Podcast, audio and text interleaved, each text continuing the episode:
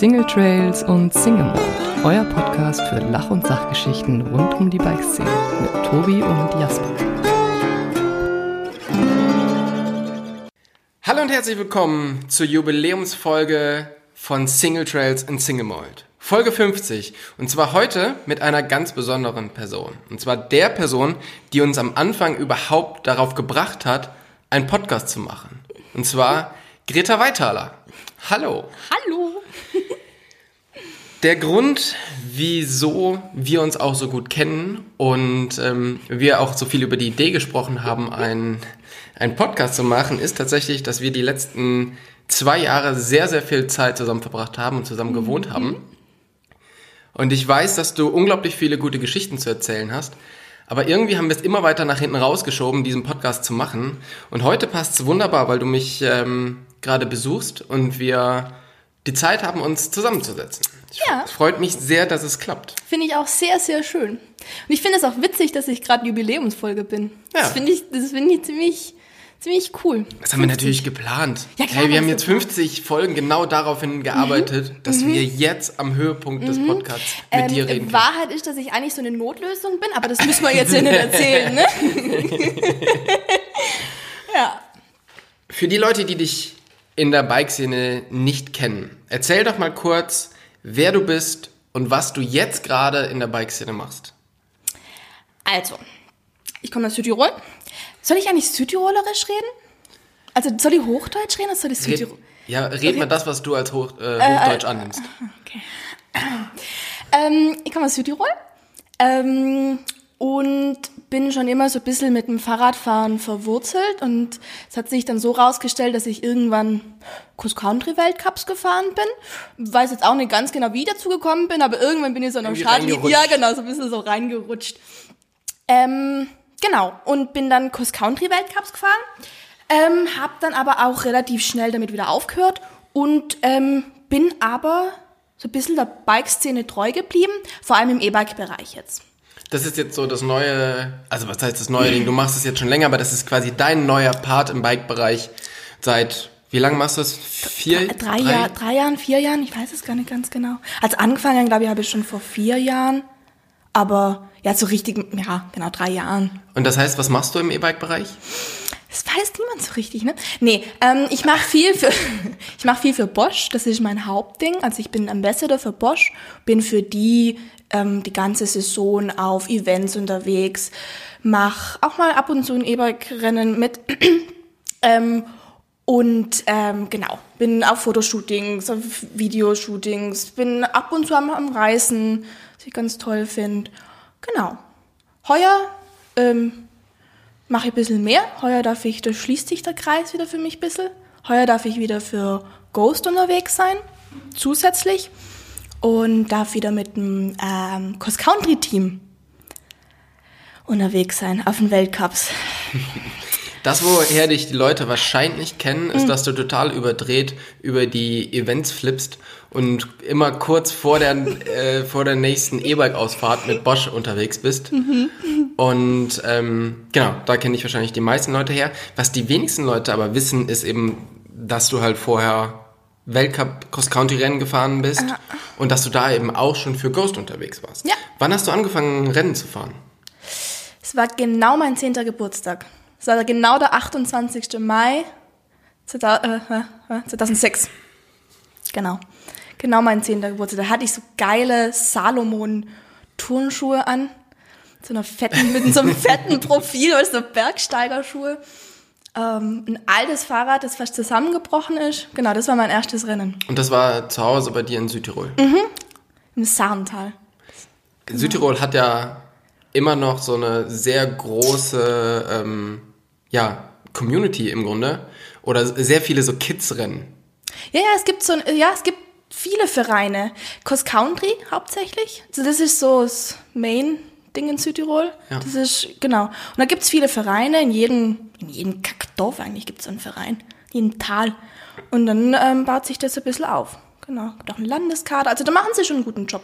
So, und dann hast du mit 10 angefangen, bist deine ersten lokalen Rennen gefahren und bist dann weiter Richtung, ähm, ja, Richtung Rennteam gegangen. Also du bist für die italienische Nationalmannschaft gefahren und bist, glaube ich, danach aber erst zum Ghost Factory Ja. Racing Team gekommen. Ja, genau. Also es muss man ja so ein bisschen runterbrechen, weil man als, man fängt als Kind, fängt man einfach mal an. Und dann, damit man im Verein bleiben kann, sagen die halt, hey, du musst ein Rennen machen, du musst mal einen Wettkampf machen. Ja, klar, haben wir einen Wettkampf so. ne? Und dann Salomon Turm am Start gestanden. Es war eigentlich ganz witzig, mit meiner Schwester immer zusammen gemacht, äh, die überhaupt mega talentiert wäre. Oder immer noch, immer noch. Immer noch ist. Immer noch ist, ja. Äh, ich war eher immer so der Bewegungslegastheniker. Ähm, ja. Ähm, ja, und dann, dann habe ich halt immer weitergemacht. Und dann rutscht man da halt immer so rein und bin halt auch immer in dem Verein geblieben. Ähm, und dann, äh, genau, baut sich das so auf. Dann ist man zuerst mal im, im, in dem Verein von dem Dorf und dann irgendwann, äh, da macht man dann so Südtirol-weite Rennen. Da gibt's dann die Serie Südtirol Cup. Ne, VSS ist zuerst. Dann so, ja, auch nicht wichtig. Ähm, und dann, äh, wenn man dann gut genug ist, dann kann man in den Landeskader rein und der ist Südtirol weit. Und mit dem Landeskader darf man dann eben italienweite Rennen fahren. Und wenn man dann wieder gut genug ist, dann kommt man in die Nationalmannschaft rein und auch alt genug, also 17 glaube ich, dann kommt Mit man 17? In, ja, genau, U19, also Juniorenkategorie. Und mit der Italienmeister, also mit der Nationalmannschaft, da habe ich dann ähm, die ersten Weltcups gemacht. Das war das erste Juniorenjahr.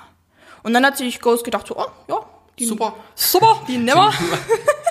Und dann äh, das zweite Juniorenjahr habe ich dann mit Ghost gemacht und dann habe ich aber auch schon aufgehört. Also das war eine relativ kurzer Ausflug in die Weltcup-Szene, das darf man auch nicht vergessen. Italienmeisterschaft bist du öfters gefahren Mhm. und warst auch halbwegs erfolgreich damit. Ja, ich glaube fünfmal oder so. Bist fünfmal Ja, Italienmeisterin am gewesen. Staffel irgendwie, äh, gut, Staffel. Das will jetzt aber auch niemand, so Staffel, äh, ich bin Staffel Italienmeister. das interessiert aber keine Sau. Ja. Und dann bist du Weltcup gefahren und Ja. warst halt die Juniorenabteilung vom Ghost Cross Country Team. Ich war, glaube ich, die einzigste Juniorin damals. Ja, genau. Auch die einzigste Italienerin. Der einzige. ja. Und ähm, bist halt damals auch schon mit, mit Thomas Wickles unterwegs Yes. gewesen, den wir auch schon mal im Podcast interviewt haben. Stimmt, genau, der war auch schon mal dabei. Genau. Stimmt. Das habe ich mal gar nicht angehört. Ja. Das soll- das sollte ich eigentlich mal machen, ja. Und ähm, genau, dann erzähl mal von den ersten zwei Cross-Country-Weltcup-Jahren. Oh. Mhm. Wo du ja im Pit unter der ungarischen Flagge gestartet bist. weil, der, Die Story weil der Herr, Herr Wickles, äh, hat einmal mal 90 Grad gedreht. der hat leider die italienische Flagge verdreht. Und auf einmal war es eine Das war ungarische Ja, Flagge. genau, wir haben immer so ein, ähm, Tom macht es ja, macht ja einen mega geilen Job, wenn es ums Team geht, also generell, aber er hat dann halt einfach, äh, da gibt's im Pit halt dann immer die Rollen, wo man sich aufwärmt und die stehen halt immer nebeneinander und dann dahinter ist halt einfach so ein Aufsteller, wo ein Bild von dir drauf ist, ein Name und eben auch Nationalität und ja, also ich gedacht, so, boah, Italiener, das, das wollen wir glaube ich nicht haben im Team. Ja, genau. Und dann hat er einfach, ähm, und genau, da gibt's dann so Teppich. Ich glaube, auf dem Teppich, da war die Flagge dann verdreht drauf. Und ich war da so ein bisschen schüchtern damals noch.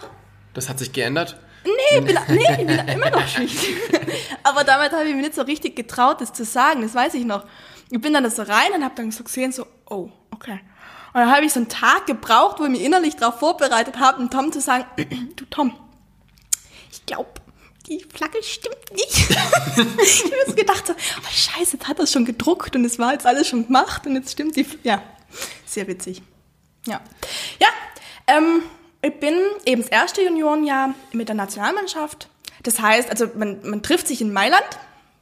Das ist immer so in so einem witzigen Hotel, so ganz so Mafia-mäßig. Und dann ähm, bekommt man im Gegensatz zu der deutschen National Nationalmannschaft sehr viel Zeug. Ja, die Deutschen dürfen meistens, ich weiß nicht, wie es im Cross-Country-Bereich ausschaut, Das weiß ich auch nicht. aber im Downhill-Bereich darf man das Trikot ja vor allen Dingen kaufen. Genau. Äh, in Italien ist es nicht und man kriegt's. Und man kriegt sehr viel. Das weiß. Ich habe zum Beispiel eine Jacke noch. Das weiß ich noch. Die habe ich immer noch. Ähm, und dann kriegt man sehr viel Zeug und dann fährt man gemeinsam zu den äh, Weltcups hin. Und das war damals auch schon Novo Mesto, Albstadt, Val di Sole, Und das war's, glaube ich, dann auch schon mit Weltcups. Im ersten Jahr bist du die Überseerennen nicht gefahren. Genau, also das ist, ich weiß nicht, ob das immer noch so ist von Junioren, dass die ein paar, eh, vor allem die weit weg sind, die skippen, weil die sind ja auch noch in der Schule. Ich glaube, das hat so einen Hintergrund. Man korrigiere mich, aber man, man ist ja dann noch in der Schule, man ist 17, also noch ein Kind. Und dann warst du halt mit der italienischen Nationalmannschaft unterwegs und das hieß an Fahrern waren Fontana war mit dabei. Das Fontana war mit dabei. ist wahrscheinlich der bekannteste. Ja, ich glaube auch. Und dann halt, gut, Eva Lechner, das sollte man auch kennen. Ähm, und dann eben viele U23, Junioren. Also da war schon eine, also für die Europa-Weltcups war schon immer eine relativ große Auswahl dabei. Vor allem dann auch Val- Valisole. Und ich, also ich erinnere mich schon gerne an die Zeit. Das war schon eine mega coole Zeit. Ich habe Italienisch gelernt viel. Mit dem Haberts jetzt wieder. ähm, nee, aber das, ich erinnere mich gerne an die Zeit zurück. Und ja, man hat halt einfach gemeinsame Zeit verbracht und ist gemeinsam auf die Strecke und hat, also mit den Jungs, ich, also ja, man hat, also ich habe noch mega viel gelernt. Wenn man einfach mal mit den U23 Jungs auf die Strecke geht und denen probiert dran zu bleiben und ja, es war eine gute Zeit. Wie ist das, wenn man jetzt mit, zum Beispiel mit dem Fontana unterwegs ist? Nimmt der die Junioren auch ernst und nimmt die mit? Funny Story. Weltmeisterschaft Südafrika. Das war aber ja das Jahr drauf. Nee, das war das Jahr. Okay. Das war das erste Juniorenjahr. Ähm, Habe ich richtig verkackt, ähm, aber das ist eine andere Geschichte. Ähm, aber man fliegt ja relativ lange. Wir sind von Dubai runtergeflogen. Und fliegt man, sitzt man relativ lange im Flugzeug und ich bin halt neben, neben äh, Fontana gesessen. Ähm, und was wir neun Stunden lang gemacht haben, ist äh, South Park anzugucken zusammen. Und es war nur ein paar Kopfhörer da, dann haben wir halt einfach ein paar Kopfhörer geteilt und haben uns halt einfach neun Stunden zusammen sehr, sehr, sehr viel gelacht und South Park angeguckt. Also ja, er nimmt einen ernst. Also ich war da eben, wie gesagt, so ein bisschen so, oh, ich weiß nicht. Und, und er sitzt halt einfach neben mir, gibt mir ein paar Kopfhörer und wir gucken uns das zusammen an und nimmt, also er hat, er hat eine Eigenschaft, Leute aufzunehmen und ernst zu nehmen und also schon sehr, sehr warmherzig. Und auf der Strecke dann auch? Oder seid ihr dann da komplett getrennt? Ja, da waren wir schon getrennt. Und man probiert du dem mal nachzukommen. Ja, also ja. das war dann schon. Und ja gut, vor allem Weltcups ist dann schon ein anderes Business. Auch an, vor allen Dingen Weltmeisterschaft, dann ist dann Ja, ja, natürlich da- auch viel Anspannung voll. da. Ja, genau. Und da war damals waren Italiener noch so richtig gut, ey. Ich weiß noch. Damals, früher. Gott, hoffentlich wird das niemand wissen. Die sind ja heute noch gut. Gut, dass du jetzt in Deutschland wohnst. Nach Italien lassen die dich danach nicht mehr rein. Ah, wahrscheinlich nicht mehr. So, und dann, das war das erste Jahr, du hast die Weltmeisterschaft verzockt. Ja. Kette rausgefallen, habe ich aber selber nicht mehr reingebracht. Ne? So, kann man ja mal. Dann kam das zweite Jahr und dann warst du schon mit dem Ja. Ja, unterwegs. genau, die haben. Also ich hatte dann nach dem ersten Jahr, das war schon relativ erfolgreich. Also das, da war schon so. Also die ersten zwei Weltcups habe ich gewonnen und dann beim Val di Sole, glaube ich, dritte. Genau, da bin ich dritte geworden. Und dann nochmal so Italienmeisterschaft. Und also da war ich dann schon so, ich war dann am Ende der Saison müde und aber das war dann, ja, egal. Und dann habe ich relativ viele Anfragen bekommen über für neue Teams. Ähm, und genau, da war dann ähm, Ghost dann als Nummer 1 Auswahl. Du hast dich dann für Ghost entschieden Ja. und bist dann mit denen zum ersten Weltcup nach Albstadt gefahren. Oder was war das erste, der erste Weltcup in dem Jahr? Aha. Albstadt und dann Novemester, glaube ich, ja. Irgendwie so. Oder? Ich weiß es gar nicht. Siehst du, so lange ist das schon her. Ich werde alt. Nee, ich, ich, ich glaube zuerst. Und wie war das dann gleich in einem professionellen Team zu sein? Weil vorher war halt, Also vorher war Nationalmannschaft und die machen ihren Job super. Also ich würde die Zeit nie missen und die sind so passioniert. Aber die, deren Pit ist halt, ja, ähm, fünf Schritte und das sind Greta-Länge so. Also du, du- du gehst halt fünf Schritte und dann bist du am anderen Ende vom Pit und das ist halt einfach ohne Seitenwände und ich weiß noch, in Südafrika sind wir dann auf dem Sandplatz da unten gestanden und dann eine italienische Flagge haben wir gerade noch gehabt, aber das war's. Also das ist ähm, sehr spartanisch, was auch vollkommen okay ist, aber wenn man von dem dann rauskommt und in ein professionelles Team reinkommt, dann stehst du mal da. vor allem weil Ghost halt krass. immer richtig groß aufgefahren hat Ja. mit dem mit dem Riesenzelt und eben Ja. alles für ihre Sportler gemacht hat. Ja, also auf einmal gibt's einen Mechaniker, der sich um dich kümmert und der dich Sachen fragt, wo du denkst, gut, weiß ich jetzt nicht, aber ich denke mal mal was aus, ne? So. Ähm, Mach mal Luft rein in den Reifen. also ähm, vor allem die, die, ähm, das Familiäre oder die Warmherzigkeit, wie sie sich drum gekümmert haben, um alles, also wirklich um alles ist sich darum gekümmert worden. Auf eine ganz familiäre Art und Weise und auf der anderen Seite sehr, sehr, sehr, sehr professionell. Was man braucht. Was man auf alle Fälle braucht. Als, vor allem als Profisportler und äh, wenn man dann äh, später dann Elite fährt, dann ähm, brauchst du den, das professionelle Umfeld, dass du dich so, dass die, die auffangen. Und du kannst dich dann auf genau eines konzentrieren und das ist Fahrradfahren. Und der Rest wird dann komplett abgefangen vom ganzen, vom ganzen Team, vom ganzen Staff. Und das ist schon, also das war für mich schon so, wow, krass. Ich konnte das gar nicht realisieren, glaube ich, wie, wie, wie krass das war. Das ist ja auch immer das, wo Jasper sagt, dass, dass ihm das irgendwie im Downhill gefehlt hat, weil er immer Einzelstarter war. Und Hm. Ja, er voll. quasi immer für alles, ähm, für alles selbstverantwortlich war. Und dann, du hast es halt gemerkt, wie es ist, wenn du auf einmal jemanden hast, wie den Tom, der halt sich um alles kümmert, beziehungsweise Jeder, also jeder Jungs. kümmert sich immer um alles. Wir haben ja in, in Physio, in Sebi und Uwe als Mechaniker, in Tom als Teammanager, Andi als mm, Alleskönner. ja, der ist der Wahnsinn. Andi ist immer 110 Prozent. Ähm, und die sind halt 24, sie- das ist ein 4, man muss sich das mal vorstellen, das ist so ein 24-7-Job für die. Die sind immer da und ähm, egal, was man dann für ein Problem hat, man kann zu denen hin und das wird gelöst. Und dann bist du die ersten zwei Rennen gefahren? Im- Ja, schon zwei oder? Weltcups, aber schon mehr Rennen, ja. Genau, aber die ersten zwei Weltcups mit dem, mit dem Ja, Team. genau. Und da hast du wie abgeschnitten?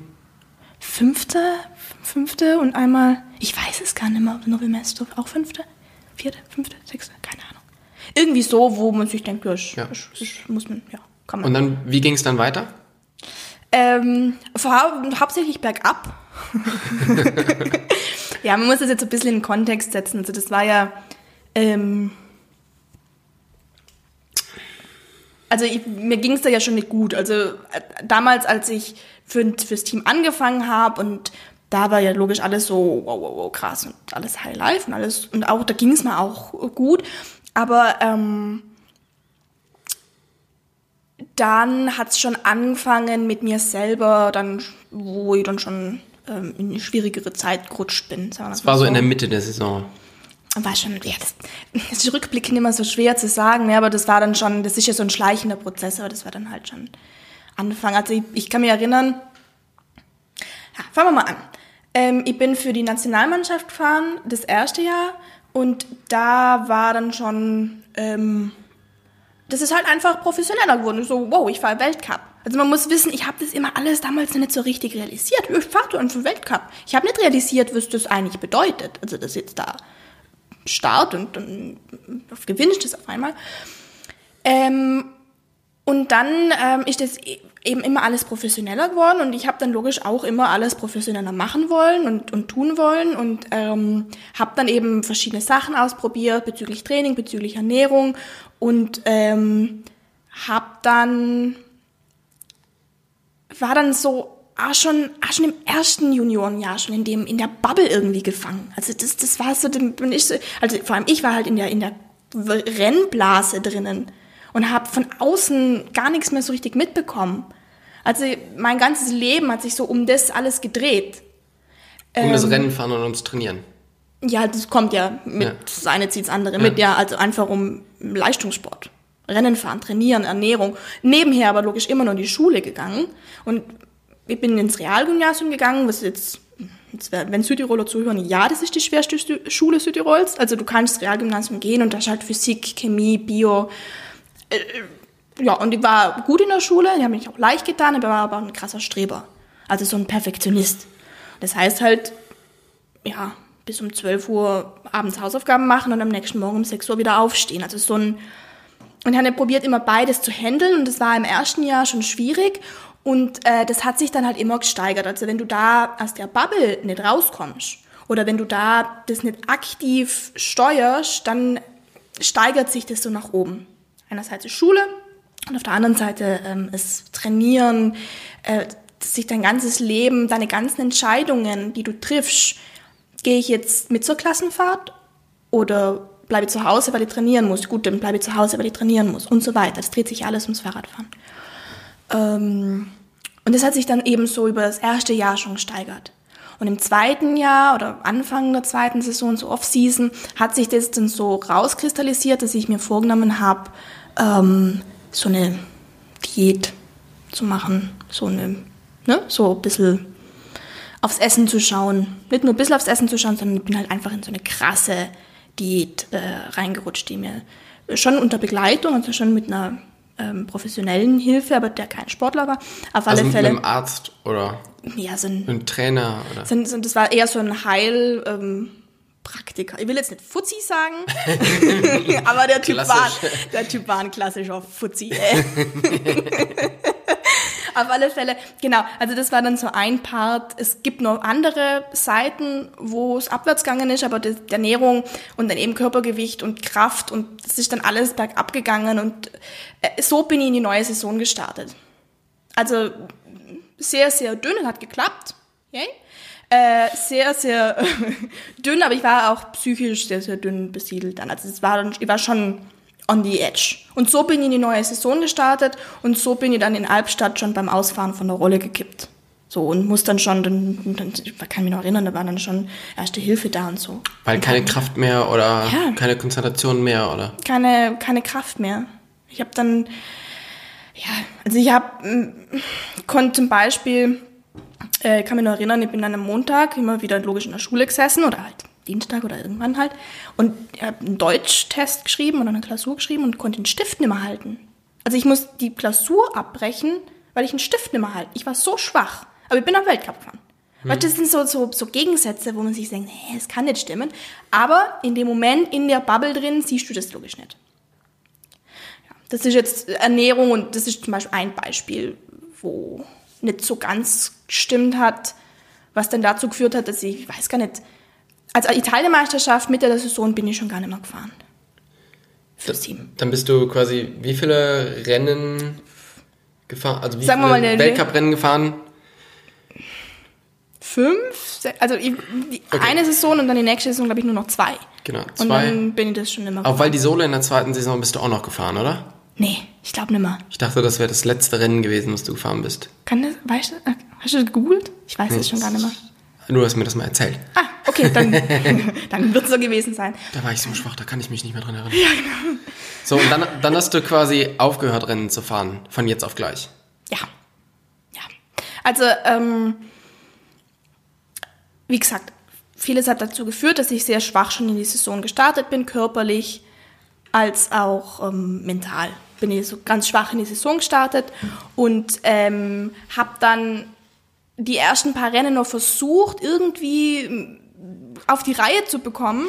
Und äh, Mitte der Saison habe ich dann aber schon gemerkt, es klappt nicht mehr und ähm, es, das, das, das, das wird nichts mehr. ähm, und dann, aber man, man also ich habe in dem Moment ja nicht aktiv entschieden, oh, mir geht's schlecht, oh, ich höre jetzt auf, sondern es war einfach so, ja, so ein, so ein, so ein, so ein, schleichender Prozess, so, ja, ich muss jetzt auch, ich kann jetzt nicht mehr, muss jetzt aufhören. Und dann habe ich aber immer im Hinterkopf noch gehabt, ja, es wird schon wieder.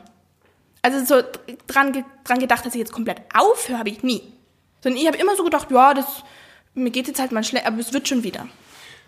Und dann ist auch eben so vom, vom Toms Seite so das, das, die Message gekommen, hey, halt, stopp, nimm raus, mach langsam, hört einmal die ganze Saison auf. Wir wir haben dann, wir halten den Rücken frei, alles gut. Und schau jetzt einfach, dass du wieder auf Dampfer kommst. Kommst, ja. Okay, und dann ähm, hast du das quasi im Team kommuniziert, die haben das relativ gut aufgenommen. Du bist dann keine Rennen mehr gefahren, aber zu irgendeinem Zeitpunkt hast du dann entschieden. Dass es halt nicht mehr geht. Also viel kommuniziert habe ich schon nicht, ne? Also da war ich schon eben immer in der. Also es war, am Ende war es eine, eine schwere Depression, wo ich drin war. Ähm, und da kommunizierst du nicht mehr viel. Da über, über, überlebst du nur noch Tag für Tag. Da wird nichts mehr äh, von außen betrachtet und kommuniziert und na, das funktioniert da nicht. Ähm, und ich habe eben im Hinterkopf immer gehabt, ja, das wird schon wieder. Und mit dem habe ich auch einen Vertrag unterschrieben.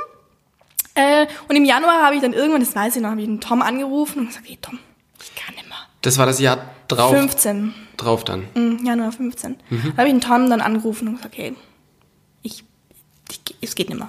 Da war dann das erste Mal, wo ich so eine aktive Entscheidung getroffen habe. Nie wieder. Nie, nie, nie wieder. Also wo ich nur dran gedacht habe, Rad zu fahren, ist mir schon, boah. Vor, vor allen Dingen, wenn man dich so, oder wenn man das so verfolgt und du ja dann, also du bist ja im Grunde, du warst ja dann da, worauf du immer hintrainiert hast oder was du immer werden wolltest. Du warst quasi in den Top 5 der, der Junioren-Weltrangliste und hast quasi dort aufgehört. Also es ist ja mit dir nicht leistungsmäßig und ergebnismäßig immer weiter runtergegangen, sondern du hast ja relativ auf einem hohen Level aufgehört. Ja, ja. Also, keine Ahnung. Also ich habe aufgehört, wo ich nicht mal richtig angefangen habe. So. Und ob es da bergab geht oder nicht, das ist dann auch wurscht. So, dann hast du, dann hast du es kommuniziert, dass du, dass es nicht mehr weitergeht. Und wie waren dann die Reaktionen so?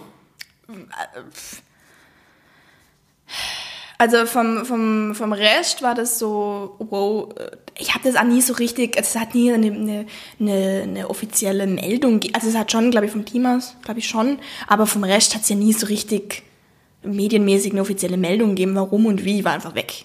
Was mir relativ recht war. Und deswegen wussten die ganzen Leute, äh, hä, was, aber die konnten sich das dann denken und irgendwann hat sich das dann gelegt und hat auch keiner Fragen gestellt. Ähm, und vom, vom Tom logisch war der Tom so persönlich, also persönlich war der vollkommen dabei und war, hey, er kann es zu gut verstehen und er war immer hinter mir gestanden.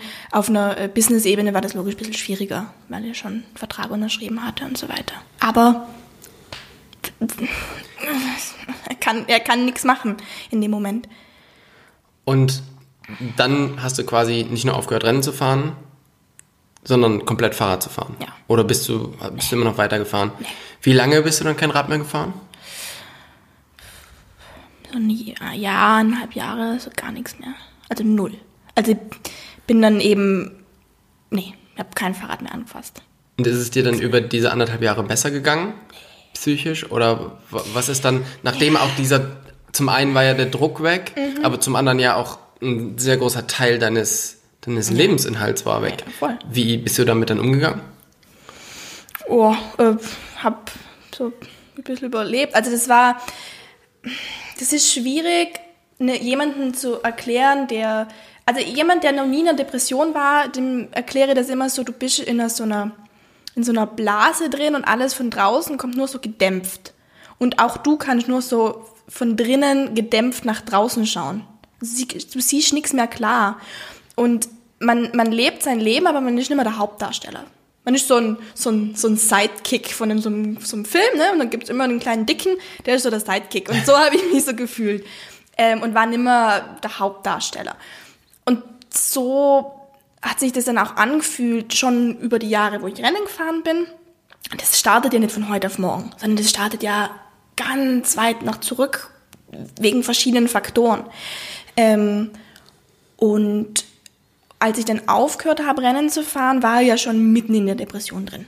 Und das ist eine, das war eine schwer, das war schon, ich habe dann später auch ähm, eine Therapie angefangen und auf dem Zettel steht dann schon drauf, schwere hypomanische äh, Depression. Also das ist schon was Gravierendes gewesen. Ähm, und im Rückblicken, wo ich aufgehört habe, war ich da schon mittendrin. Aber ich glaube, die schwerste Zeit waren die eineinhalb Jahre danach. Also das war, das war eine Zeit, wo ich heute zurückblicke, Gänsehaut kriege und sage, ey, nie, nie wieder. Das würde ich meinem ärgsten Feind nicht wünschen. Nie wieder. Weil das ist so ein dunkler Ort, wenn du eineinhalb Jahre einfach nicht mehr lachst. Das ist so ein, das ist ein Ort, wo du dich nie wieder hin wünschen würdest. Also ich würde es nicht missen wollen, ich würde es nicht tauschen wollen, weil das prägt einen auf eine gute Art und Weise, wenn rauskommt. Aber, puh, Alter. Wie kann man sich den, den Tag dann so vorstellen, wenn du Also ich hatte eben zu Hause noch familiär Probleme, was auch ein anderer Teil von dem war und bin von zu Hause ausgezogen und habe dann die Schule als in einer eigenen Wohnung fertig gemacht. In dem Dorf, wo ich zur Schule gegangen bin, hat mir meine Mama finanziell unterstützt und hat mir dann einfach eine Wohnung da geben und habe dann in der Wohnung gewohnt ähm, und habe dann, ich weiß nicht, wie ich das hinbekommen habe, auf die, aufs Abi zu lernen, Matura in Italien. Keine Ahnung, weil die Schule, wo ich gemacht habe, ist krass und da aufs, auf die Matura zu lernen ist auch krass.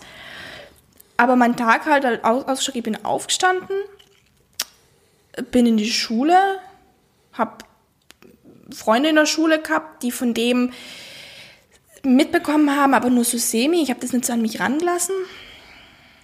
Ähm, oder habe das nicht nach außen kommuniziert. Macht man ja nicht. Ähm, bin nach Hause, habe gelernt, habe Netflix geguckt oder damals noch kinox.de. Netflix habe ich nicht gehabt.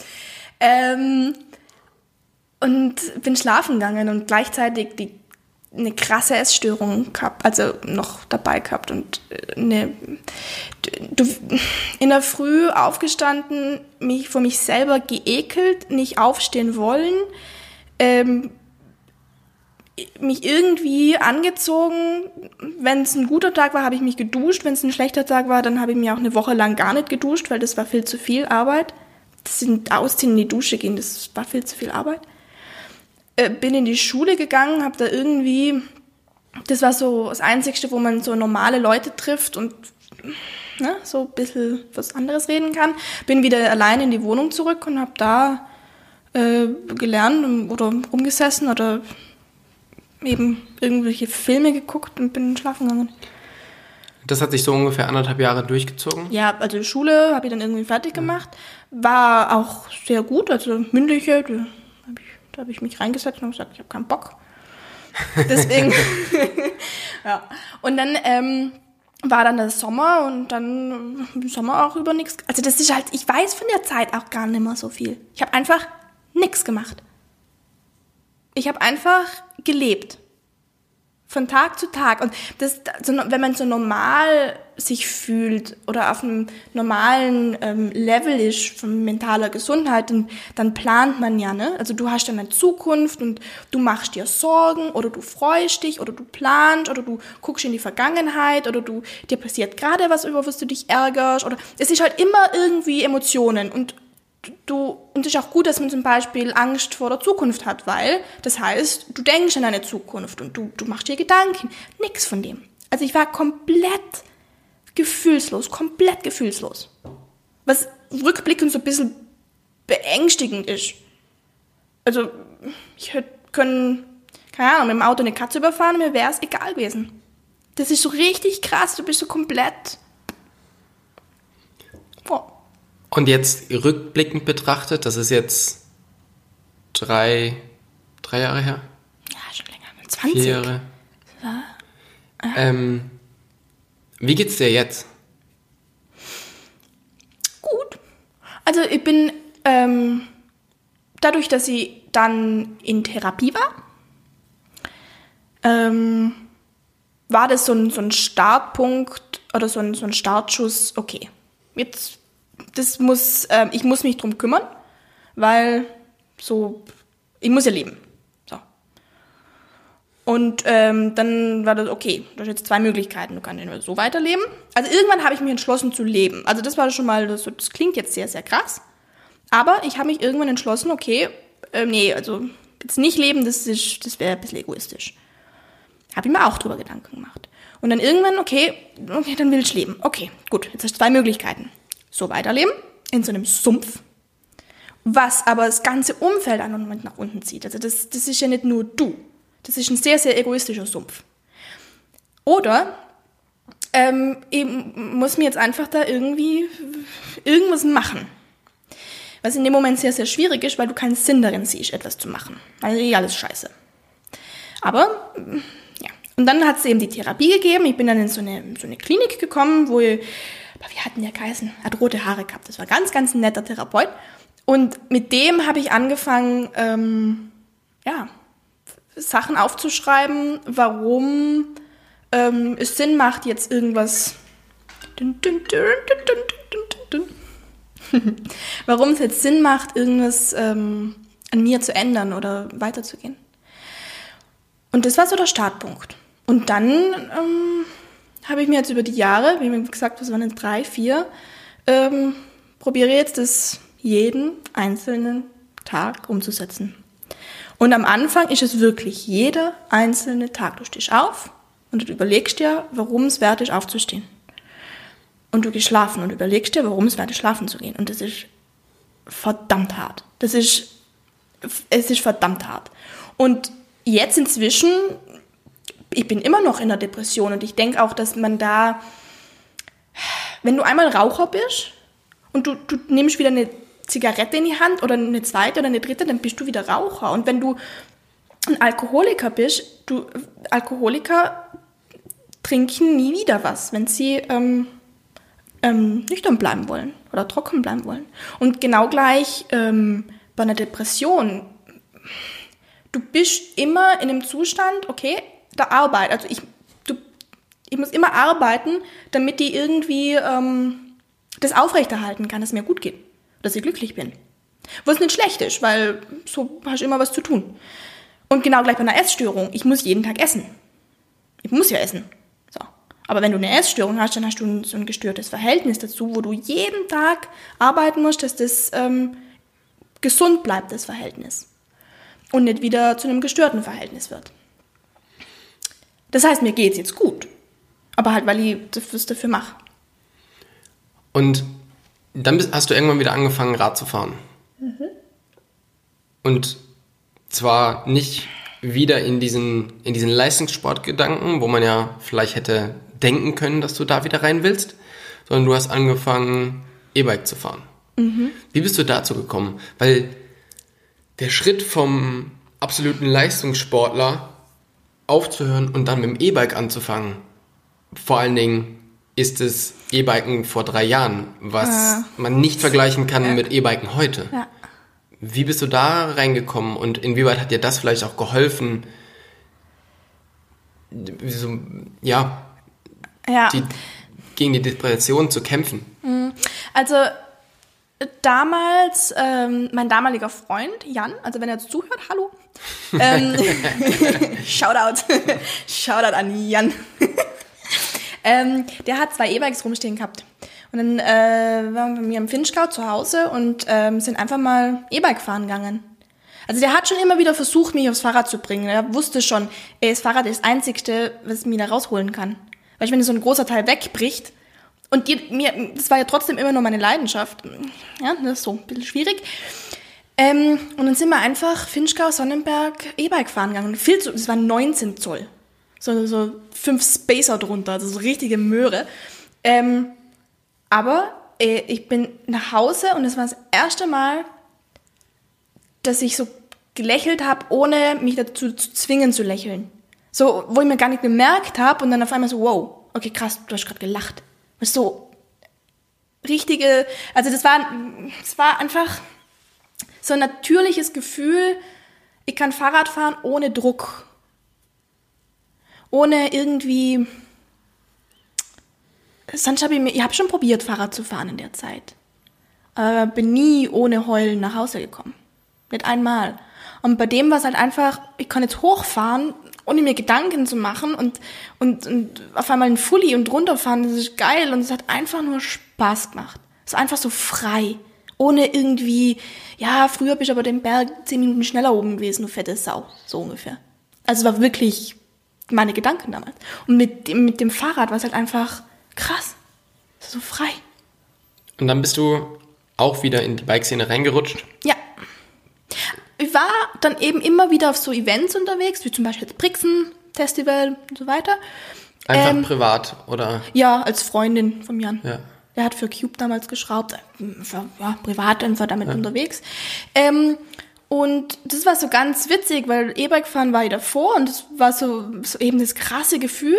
Und ich weiß nicht, Schicksal, keine Ahnung, ähm, hat mir dann ähm, in dem Winter Bene angefragt, ob ich für Bosch was machen will. Ich weiß nicht, bin in der Uni gestanden. Damals, ich habe Biochemie studiert, für die, die es nicht wissen. ähm, bin in der Uni gestanden ähm, und bin gerade aus einer, aus einer Klausur raus und dann, dann oder weiß nicht, was war. Und dann hat er mir angerufen und dann, äh, ja, und dann gebe ich da halt nur Bedenkzeit. Ja, wie jetzt Bedenkzeit ja oder, oder ja klar will ich es machen. Ach, Bedenkzeit für das. Und so hat es angefangen, ja. So bin ich äh, zu Bosch gekommen. Und das war damals noch, das E-Mountainbiken war schon da, also war schon, fand schon statt, aber halt eben nicht so wie heute. Und das war schon, also die, die, die ähm, Größe von der Möglichkeit habe ich damals auch nicht realisiert, was daraus sich entwickelt hat. Für mich war das eher so, oh, geil, Job. So, ein- so ein Sommerjob, weißt du, so ein, so ein cool, ich kann Fahrrad fahren. Und mittlerweile hast du das äh, Biochemiestudium erfolgreich abgebrochen. Genau. Nee, ich wurde erfolgreich exmatrikuliert. Frau Weithaler, ähm, bei einem Biochemiestudium ist es erforderlich, dass man einmal die Woche in einem Chemielabor steht. Ähm, Sie waren jetzt die letzten drei Monate nicht mehr da. So langsam ist unser Geduldfaden gerissen. Das war die Mail, die ich bekommen habe. Ja, Und, das war meine Zeit in Bayreuth. und ähm, ja, genau. Jetzt, jetzt ist jetzt. Ja. Was, was machst du jetzt? Ja, wie gesagt, also das mit Bosch mache ich ja immer noch. Also, also du bist echt be beliebt, ey. Das glaubt man gar nicht, ne? Mein Handy klingelt jetzt schon das zweite Mal, ist aber immer die Ach gleiche so, Person. aber das ist über den Laptop, du kannst nicht lautlos. ich kann es leider nicht lautlos machen. Ah. Also man kann es bestimmt lautlos machen, ja, aber ich das- kann es halt nicht Ja, lautlos genau. machen. Technikfreak. Ähm, ja, genau, also das mit Bosch mache ich immer noch. Ähm, das ist auch nach wie vor meine zweite Familie. Also es hat inzwischen schon wie eine Familie sich entwickelt. Ähm, da mache ich auch verschiedene Sachen inzwischen. Also ich bin jetzt inzwischen auch in einer Entwicklungsgruppe mit dabei, was sehr, sehr, sehr, sehr spannend ist und äh, vor allem auch im Marketing. Ähm, und die, es ist halt Wahnsinn, die am Anfang äh, habe ich immer so gezögert, ja, eigentlich will ich keinen Vertrag mehr unterschreiben, weil was ist, wenn ich das wieder nicht halten kann? Und die haben gesagt, hey, wir sind da, du kannst machen, was du willst, du kannst mit Ideen rumkommen, was du willst, wir unterstützen dich, immer. Und das machen sie bis heute.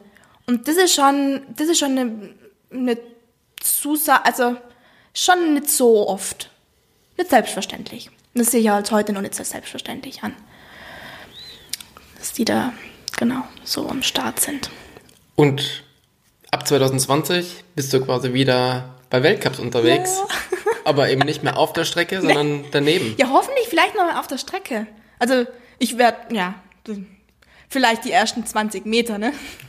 Als Trailrunner oder Ähm, nee, also ich darf tatsächlich eben, wie gesagt, wieder im Ghost-Team mit dabei sein und das mal eben da in der Stuff. Ähm, und das Team medienmäßig oder social-media-mäßig begleiten. Ähm, deren Instagram-Account betreuen, das habe ich also jetzt schon angefangen und dann aber vor allem auf Weltcups, dass man da einfach ähm, das, was die Mädels da machen, auch vertreiben, weil die machen einen scheiße guten Job da draußen und es muss aber auch ähm, vertrieben werden und das muss man auch den Leuten nahebringen. Und du hast mittlerweile halt vor anderthalb, zwei Jahren angefangen zu fotografieren und zu filmen. Ja, mit dir. Congrats. Und ähm, bist eben so jetzt darüber, ja, da reingerutscht in diese Ja. ganze Social Media Geschichte. Ja, das, das ist ganz spannend, weil ich habe das ja nie gelernt. Also ich habe da ja nie, ich habe ja nie Fotografie studiert. Ähm, habe ich mir jetzt aber auch überlegt, das wäre auch mal spannend. Egal, aber ich habe ja nie irgendwie Fotografie oder Filmen oder Social, das habe ich ja nie studiert oder ich habe das ja noch nie gemacht. Äh, und bin dann halt eben, ich weiß noch, war, war das auf den Färöerinseln? Da haben wir das erste Mal so ein bisschen angefangen, ne? so Kamera mitnehmen und Zeug zu fotografieren. Und mir hat das mega gut getaugt. Also mir taugt es nach wie vor. Das ist, ja, das ist was, wo ich, ich bin nicht kreativ. Also ich kann, ich kann Fahrrad fahren. Ich kann nicht tanzen. Ich kann nicht singen. Ich kann nicht zeichnen. Ich kann nichts. Ich kann Fahrrad fahren. Und das ist so das, und das ist das erste Mal, wo ich irgendwie so, ja, so mich kreativ äußern kann. Ich konnte das sonst nie. Aber ne, jetzt kann ich einfach mal so ähm, das machen, wo ja, also mein, mein Kopf ist manchmal so voller Ideen, das ist wie so ein Feuerwerk. Pum, pum, pum, pum, pum. Und das ist das erste Mal, wo ich das äußern kann. Und das macht schon echt viel Spaß und dadurch bin ich eben dann in das Fotografieren rein und dann in das, in das, in das Social Media Ding rein und ich suche nach wie vor so einen Weg, wo man an das ganze Social Media Zeug cool abwickeln kann oder auf eine gute Art und Weise, auf eine konstruktive Art und Weise. Und das ist so ein bisschen, was ich gerade versuche zu machen und aufzubauen. Das heißt, dein Job nächstes Jahr besteht aus. Dieses Jahr. Dieses Jahr. Dieses Jahr besteht aus Ghost Ich Factory glaube, Racing. ich glaub, am 28. Januar ist irgendwann rum, nächstes Jahr zu sagen. und äh, besteht aus, den, aus, dem, aus der Bosch-Geschichte. Mhm. Und damit bist du quasi Fulltime wieder in der, äh, in Ja. der Mountainbike-Szene drin. Ja, das ist gerade mein. Ich habe noch Schwierigkeiten zu realisieren, dass das gerade mein Hauptjob ist. Also das ist mein Job. Eigentlich krass, wenn man so drüber nachdenkt. Und was, was schätzt du so, oder wie, wo siehst du dich in fünf Jahren? also was ist dein, was ist dein Plan? Was möchtest du, was möchtest du damit machen? Ich bin gerade nur am überlegen, weil was ich gerade mache, ist vor der Kamera zu stehen und hinter der Kamera zu stehen. Ähm, vor der Kamera als Ambassador, wobei man sagen muss, Ambassador, ja, da, heutzutage zeichnet sich ein Ambassador durch seine Projekte aus, die er dann mit großer Reichweite vertreibt. Und die große Reichweite ergibt sich durch eigene Social Media Reichweite oder halt über irgendwelche Magazine und so weiter. Das ist so, das ist so passiv oft. Ne? So fährst halt, ne? Fährst halt für ein Foto. Yay. Ähm, ja, das ist wirklich so. Ähm, und das ist, ich will halt echtes Zeug machen und ich will echte Abenteuer erleben und ich will echte Geschichten erleben und nicht nur fürs nächste Magazin irgendwo, ähm, darf ich das, das, darf ich sagen? Auf dem Nuttentrail am Gardasee irgendwie für ein Foto posieren. Das ist, das, ge das gehört zum Job dazu und das weiß ich, aber das ist nicht das, was ich über die, mit 40 noch machen will oder über die Jahre noch machen will. Ähm, sondern bei mir ähm, ähm, zeichnet sich so gerade ab, dass ich eher in, in die äh, Produktion und in die Planung gehe. Das heißt, wie schon gesagt, mein Kopf sprüht manchmal vor Ideen und genau die Ideen will ich umsetzen, ob ich dann selber als Fahrer dabei bin. Also ich will nach wie vor Mountainbiken und auch E-Biken, das ist nach wie vor mein, mein Ding, wo ich mit vollem Herzen dahinter stehe. Ähm, aber ob ich jetzt selber fahren will oder mehr in die Produktion und in die Ausarbeitung von der Idee gehe, das weiß ich noch nicht. Fotografie und vor allem Filmen ähm, wird eine große Rolle darin spielen. Wie genau sich das entwickelt, ob ich was Eigenes starte oder ob ich dann für jemanden was mache, das stellt sich dann raus. Da bin ich noch offen. Ich bin, bin 23. Da hast du noch ein paar Jahre Zeit, dich wieder deinen Weg Ah. Ich, ich kann ja mal von, von deiner äh, 30, 30 Jahre Regel erzählen. Das finde ich eigentlich ganz geil. Dass du so sagst, so, okay, bis ab 30 willst du so gesettelt sein. Das finde ich eigentlich mega cool, weil du sagst, okay, bis 30 free und du findest raus, was du willst und wie und wann und ab 30 ist so der Punkt, okay, und jetzt, jetzt wäre es gut, wenn du alles rausgefunden hast und dann ähm, von dem ähm, zehren kannst und leben kannst. Das, das finde ich cool, das werde ich, glaube ich, übernehmen. Habe noch sieben Jahre. In sieben Jahren kann man sehr Ah, viel ich war Quatsch machen. 24, es, geht bergab. Und jetzt ist Januar und draußen ist es sehr trüb und dunkel und es geht wahrscheinlich auch vielen anderen, zu, gerade zu dieser Jahreszeit, nicht so besonders gut. Und du hast das alles schon einmal mitgemacht und hast natürlich deine Erfahrungen gesammelt.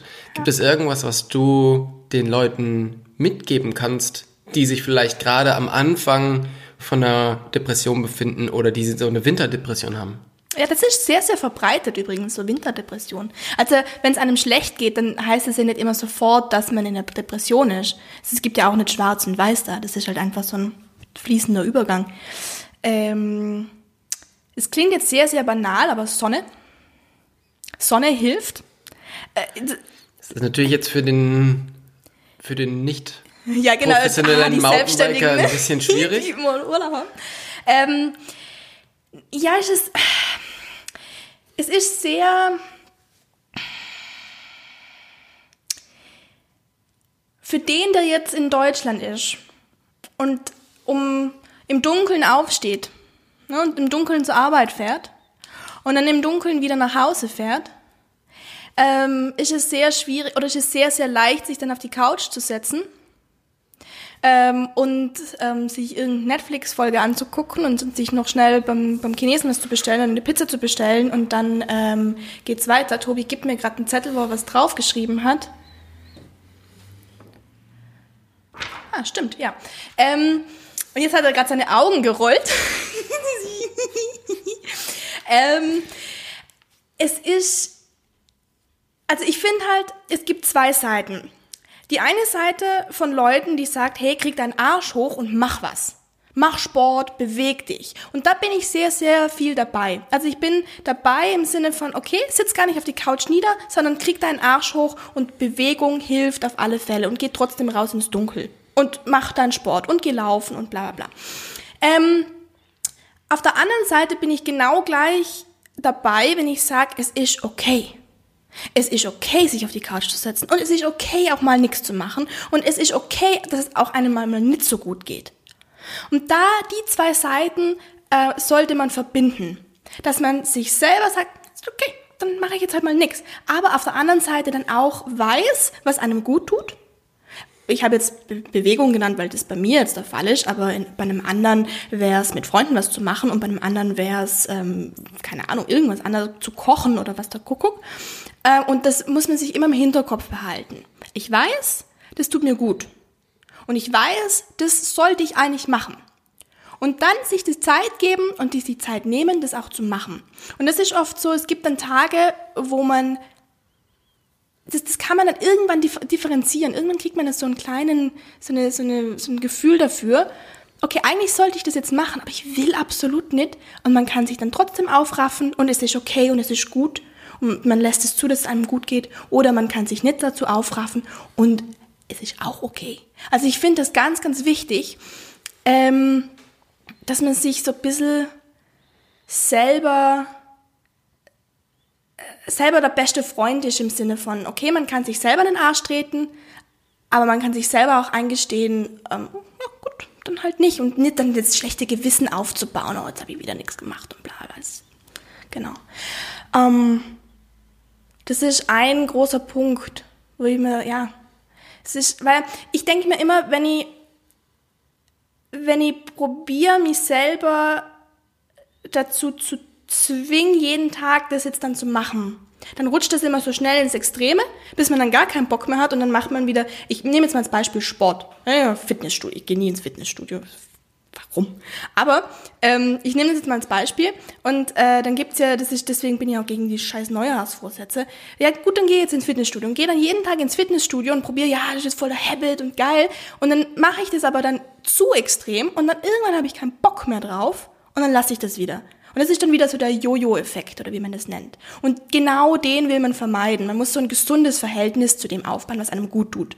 Und das finde ich wichtig. Dass man so ein gesundes Verhältnis, ja, das ist eigentlich gut, ein gesundes Verhältnis zu dem aufbaut, was einem gut tut. Und dass man so ein bisschen eine Mischung zwischen weich und hart zu sich selber findet. Das ist schwierig zu beschreiben. Aber das ähm, ist, es ist leicht rauszugehen oder leicht was zu machen, wenn es draußen schön ist und bla bla bla. Ich denke, was noch ganz, ganz interessant ist, ähm, wie du ja am Anfang schon gesagt hast, es ist relativ verbreitet. Das heißt, man denkt vielleicht immer, dass man alleine in dieser Situation ist. Ja. Aber man ist nicht alleine in dieser Situation. Nee. Und es ist, es ist immer ein bisschen schwierig, wenn ich darüber rede, weil ich ja. das ja nicht erlebt habe, sondern ich habe es nur ein bisschen von außen mitbekommen. Und ähm, es ist gut, wenn man, wenn man darüber redet und mhm. sich nicht denkt, mit mir stimmt irgendwas nicht und ich bin der Einzige, mit dem irgendwas nicht stimmt, sondern man muss drüber reden und man muss auch ab einem gewissen Zeitpunkt, so wie es bei dir auch war, sich helfen lassen. Ja, also das ist ganz wichtig. Äh, am Anfang wird man das immer mit sich selber mal ausmachen. Das ist normal. Also man hat ein Problem und wenn man jetzt sehr, sehr ein kommunikativer Mensch ist, dann geht man schnell zu jemandem. Und was super ist, war bei mir nicht der Fall. Ich habe das erstmal mit mir selber ausgemacht. Ähm, und ab einem gewissen Zeitpunkt kommt man dann vielleicht drauf, okay, ich muss mit jemandem drüber reden. Und dann kommen enge Verwandte oder Leute, die einem eng stehen, der Freund, Freundin, äh, Mama, Papa, beste Freundin, bester Freund, äh, dazu und dass man mit denen drüber redet. Ähm, und am Anfang vielleicht redet man nicht mal über das, also über das eigentliche Problem, sondern am Anfang ähm, redet man man redet gar nicht mal über was, sondern man, in dem, wie man redet oder wie man sich verhält, merkt die andere Person, oder da, da, irgendwas stimmt da nicht. Ähm, und dann, wenn man kommt man vielleicht irgendwann mal auf den Twist, dass man aufs, auf den wahren Grund oder auf den wahren Kern des, des Themas kommt. Okay, mir, dir geht's nicht gut. Und wenn man auf den Punkt kommt, dann äh, kann man natürlich weiterhin mit der Person reden und natürlich weiterhin ähm, über das Problem reden.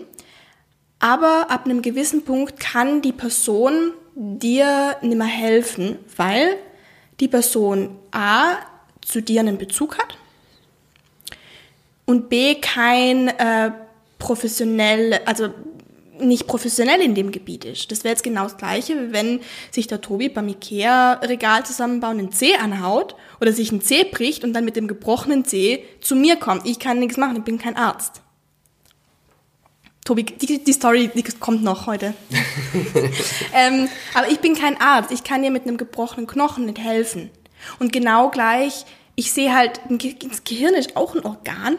Das ist auch ein Teil vom Körper. Und wenn mit dem was nicht stimmt, dann muss ich hier auch irgendwo hingehen, der professionelle Hilfe leisten kann. Und es klingt immer so Psychiater oder Psychologe, das klingt immer so krass. Also es klingt immer so, wow, okay, der hat jetzt einen Burnout oder der hat eine schwere. Nee, das ist einfach nur eine Heilung von Teil von deinem Körper. Und auch wenn,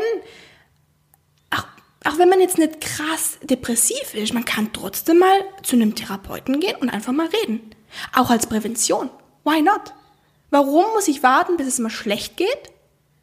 bevor ich irgendwo hingehe. Weil dann ist es umso schwieriger. Einfach mal, einfach mal hingehen, einfach mal reden. Vor allen Dingen, weil halt viele Leute wegen jedem Scheiß zum Arzt rennen. Ja.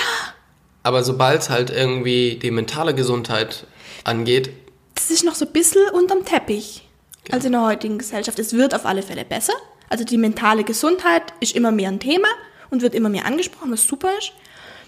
Ähm, aber es ist immer noch so unterm Teppich und ich finde halt einfach mal auch, dann merkt man halt, boah, in letzter Zeit, ich bin immer so müde. Oder ich bin immer, mir geht's einfach nicht so gut. Oder ich bin immer genervt oder ähm, e-, egal was. Und wenn es eine Winterdepression ist. Oder ein Frühjahrsblues oder wie, keine Ahnung, wie man das nennt. Einfach mal hingehen. Und das, das, das, das, ja, das ist auch gar nicht das, das dann, dass man da sitzt auf einer Couch und dann, äh, nee, das ist ein Raum und mit einem Menschen, der sich darauf spezialisiert hat, dir zuzuhören und dir helfen, dein, der, der löst deine Probleme für dich, sondern der hilft dir, Probleme zu lösen. Und du gehst raus wie nach dem Yoga. Das ist so, also du, du fühlst dich so. Yoga fürs Gehirn. Ja, wirklich. Und das ist ja auch, zum Yoga gehe ich ja auch. Warum? Weil es dir danach besser geht. Das ist eigentlich ein geiler, geiler Vergleich. Ich finde es super, dass wir das heute geschafft haben und uns darüber unterhalten haben. Ich hoffe, das war jetzt nicht voll der Downer so für einen Podcast. Jubiläumsfolge, yay! ähm, es wird wahrscheinlich auch nicht die einzige Folge gewesen sein, die wir gemeinsam machen, hm. sondern äh, es gibt nämlich, ich fand diese Geschichte von dir jetzt super spannend zu erzählen und es passt auch gerade super in die Jahreszeit rein. Ähm, und ich finde es spannend, dass du ja jetzt gerade, also wir erwischen dich ja quasi jetzt gerade in den Monaten, wo es, wo es quasi in den Fulltime-Bike-Szenen-Job geht. Mhm.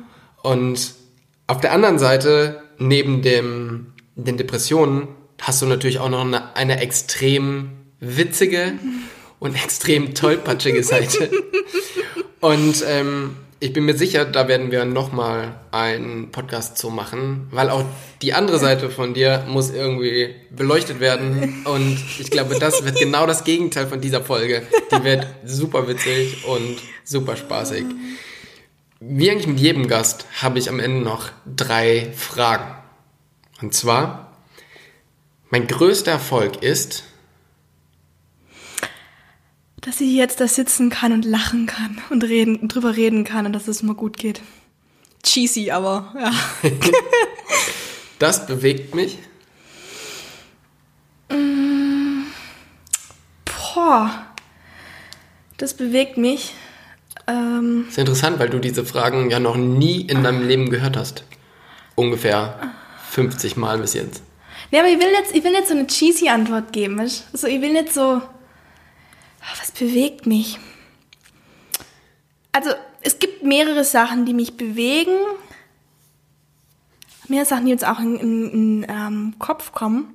Aber eine Sache ist, ich habe ja früher eben mit meinem, mit meinem Dad das so, so Probleme gehabt. Oder das war auch so ein, ne, immer so ein Ding, passen jetzt zu der Folge.